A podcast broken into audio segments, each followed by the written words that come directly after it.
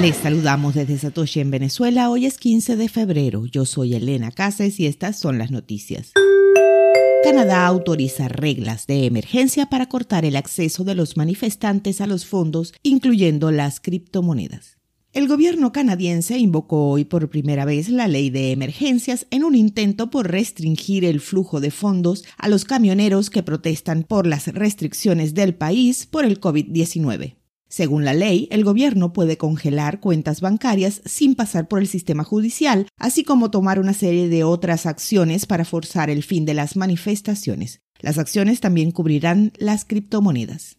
La medida se produce después de semanas de protestas de un grupo de camioneros apodados el Convoy de la Libertad, que ha comenzado a bloquear carreteras, burlar las reglas de la mascarilla y tocar la bocina para expresar su descontento por los mandatos de vacunación. La cuenta GoFundMe del grupo fue cerrada por la plataforma el 4 de febrero después de la presión del gobierno canadiense, momento en que recurrió a métodos de financiación alternativos, incluyendo Bitcoin. En la tarde de ayer, 14 de febrero, la cuenta de Twitter que ha estado reportando las acciones de los camioneros informó que habían alcanzado su meta en la aplicación Tallycoin y por lo tanto la daban de baja, además de cambiar los firmantes de la Multisign que administraba sus fondos, alegando razones de seguridad. Cliente Gemini de Aira Financial pirateado por 36 millones de dólares en Bitcoin y Ethereum. Piratas informáticos robaron 21 millones en Bitcoin y 15 millones en Ethereum de cuentas de jubilación mantenidas por Aira Financial Trust el 8 de febrero, según un informe de Bloomberg basado en una fuente anónima. La startup FinTech, que administraba cuentas de jubilación individuales en activos no tradicionales, ha estado lidiando con denuncias de un gran hackeo durante casi una semana. El viernes por la noche tuiteó que había, y cito, descubierto actividad sospechosa que afectó a un subconjunto limitado de nuestros clientes con cuentas en el exchange Gemini. El mismo aviso aparece ahora en su sitio web. Mientras tanto, los usuarios afectados se quejan de que han sido bloqueados de sus cuentas mientras esperan respuestas.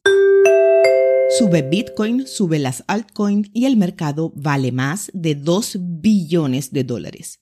Aunque el pasado viernes el mercado tocó brevemente los 2 billones de valoración total, la caída de los días siguientes frenó ese impulso. Ahora, con el Bitcoin insistiendo en romper la resistencia de los 45 mil dólares por unidad, el mercado en pleno se ha puesto arriba, como muestran los datos de CoinGecko.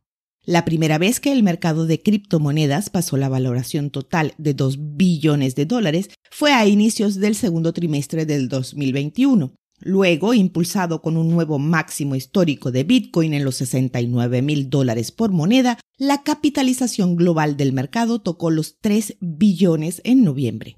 En su pico individual de precio, la capitalización de mercado de Bitcoin ascendió a más de 1.25 billones. Esto pone en contexto cómo la principal criptomoneda concentra el valor del mercado. A día de hoy, con una capitalización de más de 800 mil millones de dólares, solo Bitcoin equivale a más del 40% de todo el mercado. Si la criptomoneda retoma el rumbo alcista pasando la marca de los 53 mil dólares por unidad, estaríamos viendo de nuevo a Bitcoin sobre el billón de dólares en su capitalización individual.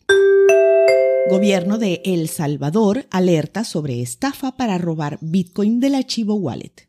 El gobierno de El Salvador emitió un comunicado para alertar a la población sobre una falsa promoción lanzada en redes sociales dirigida a usuarios del archivo Wallet, que promete 50 dólares a cambio de responder las preguntas de una encuesta. Aparentemente los atacantes han lanzado este método de estafa para captar la atención del público y obtener control de la cuenta objetivo a través de phishing. Aunque el gobierno no informó si se han reportado víctimas, se sospecha que al pulsar el enlace para participar en la falsa encuesta y proporcionar el nombre del usuario y la contraseña, la víctima cede el control de la cartera de Bitcoin a los delincuentes. Estos luego sustraerán los fondos depositados. El anuncio publicado por el gobierno para alertar sobre el método de estafa ha vuelto a elevar una ola de quejas por las múltiples fallas que han experimentado los usuarios al momento de usar la aplicación del archivo Wallet. Algunos han perdido dinero por transacciones fallidas. Además, la aplicación presenta problemas de interoperabilidad en la red y hubo casos de suplantación de identidad. Al mediodía de hoy, el precio de Bitcoin está en los 44 mil dólares con una variación al alza en 24 horas del 5%. El hash rate está en los 221 mil exahashes por segundo. Esto fue el Bit desde Satoshi en Venezuela.